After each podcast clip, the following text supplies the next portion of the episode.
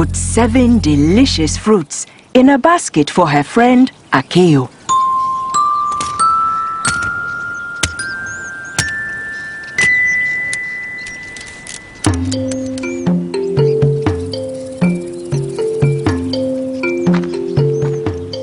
She will be surprised, thought Handa, as she set off for Akeyo's village. I wonder which fruit she'll like best. Will she like the soft yellow banana?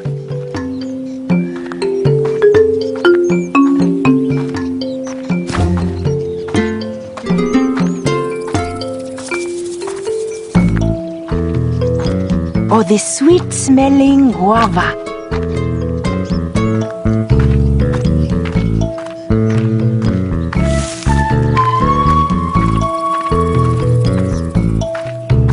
Will she like the round, juicy orange?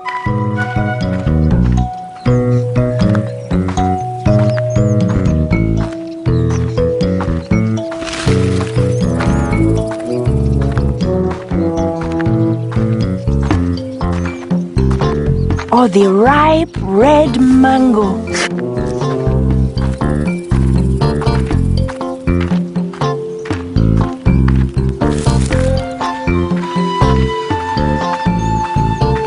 Will she like the spiky leaved pineapple?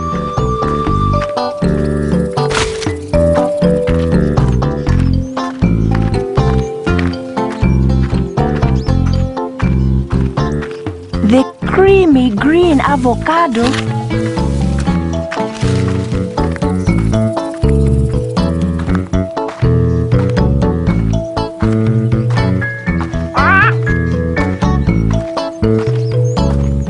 The tangy purple passion fruit?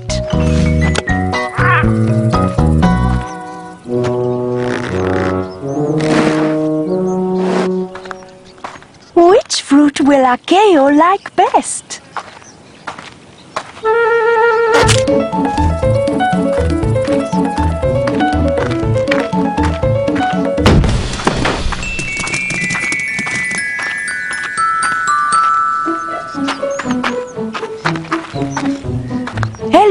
Akeyo, said Handa. I've brought you a surprise.